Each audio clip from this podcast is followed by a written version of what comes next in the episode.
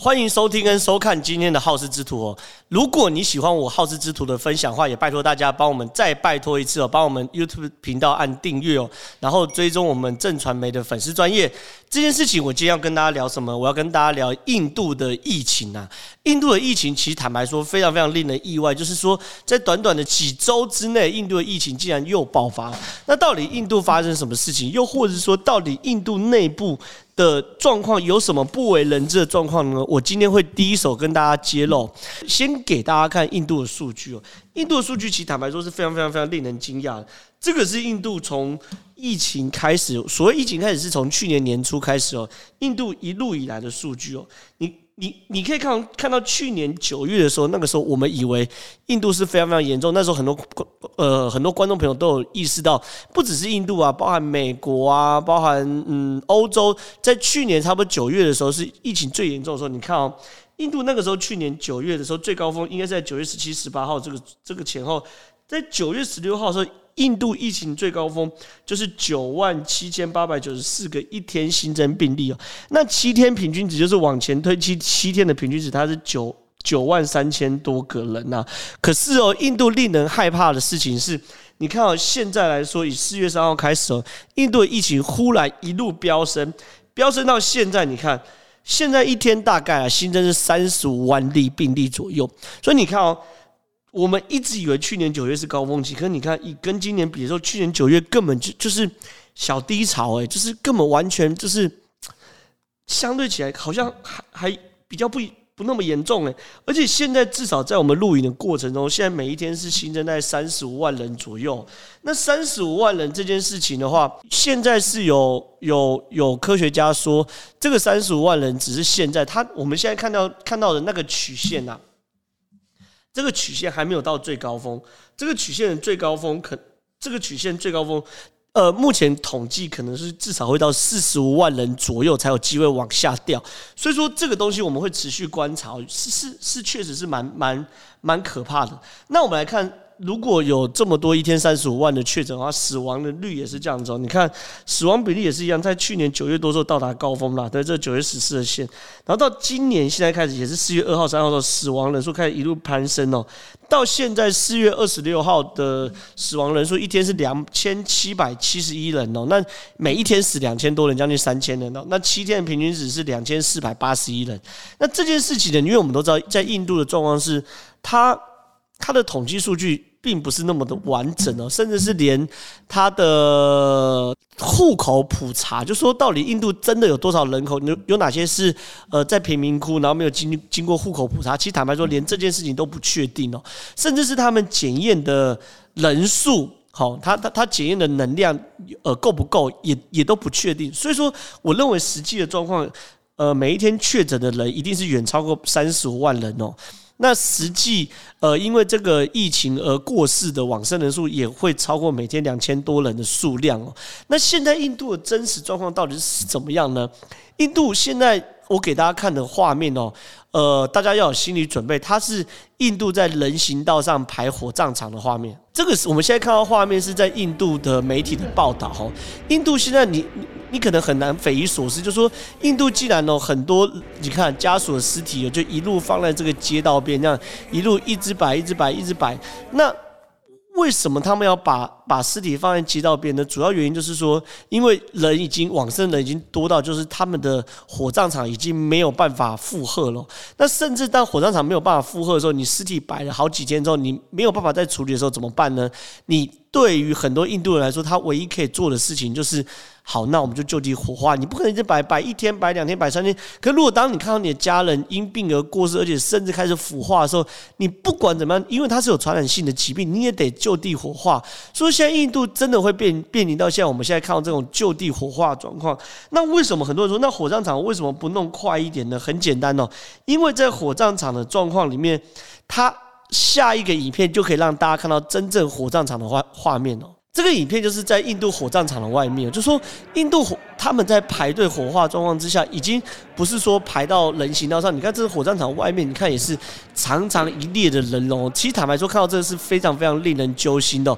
那你看，很多人就是就就就就地的，就就地火化了。为什么会这件事情？因为我看到很多媒体的状况是这样：我们一般的火葬场里面就是一个铁炉子嘛，或钢制的炉子，然后里面会有钢架或铁架，然后把人的大体送进去，又开始火化。那火化温度都非常非常高，所以说火化完之后呢，这个铁炉子其实。正常的程序是需要一定时间来去做呃冷却的，可是，在印度的状况之下，他们就是因为一直火化，一直火化，一直火化，根本没有时间去做冷冷却，所以很多火葬场内部的状况其实是它那个炉架已经烧融掉了，所以说现在他们不敢一直烧，不敢一直烧，所以他们还是要维持一点点时间的冷却，所以在维持一点点冷却的时间的时候，就必须要让大体在那边一直等，然后等的过程中，如果真的不行的话，就会发生像我们现在看到这种状况，就是说在。呃，露天哦，哈，甚至呃，刚刚的影片是说排队排到人行道外面，那或者是说在露天就开始直接用木材就开始火化了。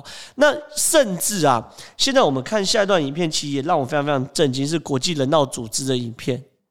这个是国际人道组织的影片了。国际人道组织的影片，其实我们一般来看，在遇到这种大规模的疫情的时候，国际人道组织都会介入。那国际人道人道组织去介入的过程中，可能一般来说就是送一些物资，哈，水、药、氧气，这些这些大大概大家都可以理解。可是你看他们现在在送木材，就比方说现在对于印度的。印度当地的需求，当然的，呃，所谓的氧气机啊、氧气筒等等，当然是第一需求。可是现在他们是连木材，就是要焚烧尸体、焚烧大体的木材，哈。都变成了一个非常迫切的需求，所以才会有国际人道组织在大批大批的木材哦到当地去支援这个印度。这个看到那画面，其实也让我们觉得说，整个印度的疫情哦，到底发生什么事情？为什么会在这么快的爆发？那看完这些画面的时候，很多人会觉得说，到底印度的状况发生什么事情？为什么会有一种就是坦白说是有一种人间炼狱的感觉？原因很简单哦，因为印度现在的状况。很多人都以为说印度爆发是不是从一些贫民窟或是相对医疗资源比较落后的地区开始爆发？其实不是哦。你看彭博社这篇新闻，彭博社新闻它是说印度的城市哈，在呃在躲躲过第一波疫情之后呢，产迎来了第二波印度。呃，病毒的高峰什么意思呢？彭博社其实在讲说，其实啊，现在印度这一波疫情，其实让我们觉得说非常非常不可思议的是，其实现在第二波印度的新冠肺炎是所谓的富人病。什么叫富人病啊？比如说以孟买现有的病例来说，孟买去做调查，他们大概现在新增病例百分之九十趴左右都来自于中高中产阶级或是有钱人，那只有百分之十趴左右的人是来自于贫民窟哦。然后呢，甚至当地孟买市的公共政市政委员会的市政官哦，也有在媒体受访的时候证实说，确实多数的病例是来自于公寓跟华夏，而不是贫民窟哦。为什么会发生这种事情？正常来说，我们应该可以想象说，如果在印度这样的地方爆发状况，应该是在贫民窟啊。但是贫民窟水比较呃，医疗资源比较落后，水资源也比较不丰富。那在公寓华夏，我两个人一间，三个人一间，我我可以保持社交距离啊。为什么会发生这件事情？在解释为什么印度的第二波疫情是来自于像彭博社所讲，是来自于 urban，是来自于都市，而非来自于贫民窟呢？原因呢？我先跟大家谈孟买贫民窟的状况。这个其实是孟买当地非常非常有名的照片哦。孟买其实是很有趣、很很令人匪夷所思的一个地方。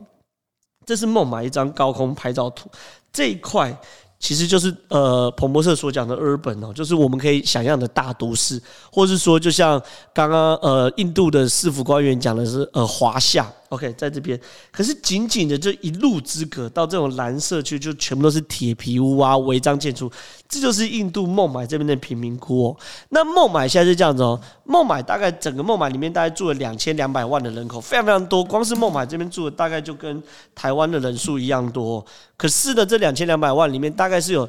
六成的人是住在孟买的贫民窟，大概就是一千多万了。那这边叫做达拉维区的贫民窟，大概有一千多万人住在达拉维区那达拉维区这边有个特色，就是说第一个哈，他们穷到什么程度，就是连水都没有办法取得哦。呃，一般来说，我们说一罐四十，就一大桶啊，大概四十公升的水，当地这边的贫民窟大概要卖多少钱？大概卖二十卢比啊。那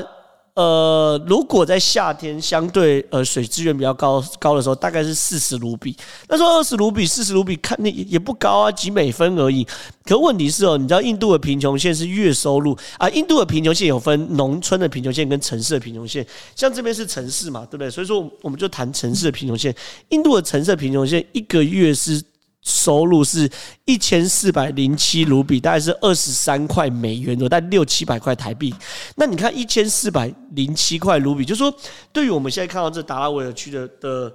的的的的贫民窟来说，那边的人一天一个月大概就赚一千多卢比。可是呢，你你你要花二十卢比或四十卢比去买一桶水，对来说坦白说是天方夜谭呐。那甚至在这边呢，因为没有厕所。你家里其实没有厕所，那你如果有需要上厕所的话，上厕所要两卢比，所以说对于很多人来说，你两卢比你不见得拿得出来，所以很多人可能就是路边就是随随随地上厕所也是非常非常呃正常的事情。所以在这边的先天条件，我们都知道预预防新冠肺炎就是要洗手啊，保持社交距离啊。那像这种贫民窟里面一一个小房子里面住。全家十人、十五人是非常非常常见，就非常非常拥挤的，八个人、十个人、十五个人，甚至二十个人都有。所以在这种地方，你不第一个你不可能要求大家维持社交距离，第二个不可能要求大家勤洗手，甚至连厕所都没有办法上，上是要两卢比，很多人就随地随随随地便秘。所以说，那很多人听到我这边讲说，那对啊，那李正浩你讲的没有错，那这时候应该是在贫民窟爆发，怎么会在华夏爆发？原因是因为贫民窟在去年就已经爆发了。我们发现呐，印度在去年，当然我们讲刚刚给大家看这数据嘛，去年九月到达高峰，好，一天大概九万七千多人的时候，其实大众啊几乎都在贫民窟。比如说以二零二零年七月二十七号的时候，就是说在在在这个还没有到高峰，就是稍微前面一点点的时候，那时候就已经有个研究了哈，这个孟买他他去针对孟买的贫民窟去做这个 COVID nineteen 的测试啊，后来发现说有百分之五十七的。贫民窟里面哦，有带有 COVID-19 的抗体，五十七也将近六成。然后呢，到二零二零年十二月的时候，印度塔塔基础研究院哦，他甚至那那个时候做一份分析研究，他又回头去测这个孟买贫民窟里面的人里面的抗体。既然发现哦，以这样的状况来说的话，因为它是二零二零年十二月公布的数据嘛，对不对？他预估到二零二一年一月，就是今年一月哦，孟买会有百分之八十的贫民窟人口感染过新冠肺炎，里里面自己有抗体。所以说这件事情，其实大家大家大概可以理解，就是说印度有孟买贫民窟这边极度贫穷的状态，在去年疫情大爆发的时候，其实他们已经五成、六成，甚至像刚刚谈的已经九成的人。都已经感染过新冠肺炎，有的人是感染无症状，自己自己不自知。然后呢，有的人呢是感染，我可能有发烧，好不舒服。然后呢，但是没有钱做医疗，我就躺在躺在家里或者休息，看扛得过去就扛过扛过去，扛不过去就扛不过去。那有的人扛不过去，那可能就依照当地的风俗，可能是火葬，把把。把它火葬完，可是问题是，这些人本来就没有列入人口统计，所以说他们就真的是呃默默的生病，扛了过去，他们就拥有抗体；扛不过去呢，那就呃离开了人世，也都没有在整个印度官方的统计体系里面，所以才会说到今年一月的时候，有百分之八十的贫民窟里面的人都感染过新冠肺炎哦。所以说，你看哦。整个印度的结构是这样，正常来说，在去年应该大流行，可去年大流行前前提之下，那个时候很多呃有相对有有生存条件住在就是就像他们讲华夏公寓里面人，确实遵守社交距离，然后远距办公，然后也没有出来，所以得到新冠肺炎的人并不多。可是，在孟买贫民窟这种，或者不是说孟买之外，印度各地也都有贫民窟啊，那种极度群聚的状况之下，病毒在很短时间内就扩散开了。扩散开来的时候，大家就拼他他的一呃先天条件嘛，拼自己的抵抗力啊、免疫力，撑得过去的就是依照达尔文的进化论叫做适者生存，他们就活下来。所以呢，现在第二波疫情来的时候，贫民窟里人就八九成人身上都有抗体，所以呢，就像刚刚孟买官员讲，里面几乎只有十趴的人是来自于孟买的这个贫民窟的人确诊，而几乎都八九成以上都是来自于公寓、华夏，甚至是有钱人阶级哦。所以这是在先天群体呃免疫免疫力上的一个差别哦。那第二个差别是说，因为印度的疫情，去年一整年，印度一些呃收入比较好的中产阶级确实很严格遵守居家检疫啊，然后社社社交距离等等的。可是呢，问题是到了。今年之后，印度其实开始试打疫苗了，然后大家也闷太久，然后感觉国际的疫情也稍微下降一点，所以呢，印度就开始逐步解封。那逐步解封之后，那些就是说，像过去已经闷了一整年那种白领阶级来说，就整个就玩疯了。也不是玩疯，就是第一个，当然是玩疯，因为他们呃最近举办非常非常多国际的球赛，我我我看那个现场都好几万人，好几万人去参加。可是最可怕不只是国际球赛，是一个叫做大壶节的的节庆哦。印度的大壶节是印度非常非常知名的节庆庆典哦。印度这个大壶节，它每十二年才会有一次呃大壶节的活动哦。那这个大壶节呢，是被列为被联合国列为非物质文化遗产哦。在印度的大壶节里面，它既然是十二年一次，你可以想象吗？十二年一次会参加多少人呢？他们啊认为保守估计一次参加在一亿人左右。所以说你要想想看哦，在今年三四月的时候。呃，其实整个疫情看似降低，可是有非常非常多的变种病毒正在蠢蠢欲动哦。结果呢，印度在举办大壶节，那举办了大壶节，大壶节的内容是什么呢？因因为这他印度人的传统相信说，在大壶节的时候，因为他们有四个城市会呃会举办大壶节哦。那经过这四个城市在大壶节过程中，在这四个城市流经的河流哈，包含恒河，去那边沐浴净身哦，是可以驱逐污秽、治疗疾病哦。那你这个就是印度大壶节当地的状况，你可以想象一亿人次，整个在分布在印度四大城市里面，然后这么多人密密麻麻就等着下水，然后下了水之后，你看大家就是沐浴在水里面，他们相信说，透过这样的河水来沐浴，可以消除他们的污秽啊，消除不好的运气啊等等的。可是这个东西其实就是标准的群聚嘛。对不对？所以印度的疫情在大壶节之后呢，非常非常夸张的急剧上升哦。然后再来第二件事情是地方选举，印度刚好最近会面临到地方选举，所以地方选举又有非常非常多大型的造势活动，也造成了这个印度当地的状况。最后一个就是我讲的球赛啊，还有社交活动啊等等的这些事情，也都会造成了这个印度当地哦，明明不可以群聚，可刚好在这个那个病毒。要爆发的时候，开始大家开始群聚。最惨的事情是我们知道这个新冠病毒是所谓 RNA 病毒。那这个 RNA 病毒有个特性，就是说它的变异非常非常快。那这个变异非常非常快的过程中呢，非常非常担心就是什么东西，就是大量的繁呃一代又一代的呃繁殖繁衍，在每一代每一代繁衍过程中，RNA 病毒就会变得不一样，变得不一样。那大量繁衍之后，就很很有可能发生突变。那印度现在状况就是说，因为他们一次确诊人人数太多，三十几万、三十几万、三十几万、三十几万，所以这个变成是 RN 这个 RNA 病毒不断的复制，不断的复制，不断复制，复制的过程中。过程中就产生了基因的变异哦，所以说过去印度或者是世界，我们讲说有双突变就已经很了不起。可是现在科学家在印度现在发现有三突变的状况，所以说会导致印度这个疫情一发不可收拾的原因，就是像就像我刚刚讲的，第一个有钱人去年都没有确诊，所以身上都没有免疫力，然后再加上闷了一整年，嗯，参加球赛啊，呃，甚至是去。呃，吃饭啊，喝酒啊，甚至是去参加大壶节啊、地方选举啊，再加上印度的人口基数太多太多太多，所以不断的复制，不断的复制过程中又产生了变异，所所以才导致印度现在的状况。非常非常的艰巨。那印度现在遇到这种状况，就是说这么这么多人忽然忽然爆发起来，发生这种状况的时候，那印度现在真实的状况会是怎么样呢？其实印度，我坦白说，我必须不得不说，就是说印度其实现在已经面临到医疗崩溃的状况。这是 BBC 报的新闻哦。BBC 在四月二十六号新闻是说，新冠疫情哦，印度情况哦。持续恶化，家属不得不求助黑市。那在求助的黑市是什么东西呢？求助黑市，他是买氧气筒。现在印度真的是叫做一氧难求啊！什么意思呢？在这边 BBC 的报道，他是去采访一个印度的女生哦，叫做普里亚。这个普里亚她的公公的病情是持续恶化，那当然没有办法，因为我们都知道新冠疫情对于老人家是特别特别严峻的。那他他持续恶化之后，他发现哦，整个。医院甚至他可以接触到的，不管是呃医疗院所或者是说药局，第一个没有病床，这大家。大概大家都可以想象。第二个是，他竟然连氧气钢瓶都买不到，所以说他为了去买这个氧气钢瓶哦，他最后跑去黑市去买氧气钢瓶。所以说现在印度黑市最盛行卖的东西，其实根本不是想象中黑市一定卖一些走私或非法商品。可是呢，现在印度既然黑市最流行，既既然是卖氧气钢瓶哦，正常来说，它一瓶就氧气钢瓶哦，大概在药局啊或医院买，大概是六千卢比。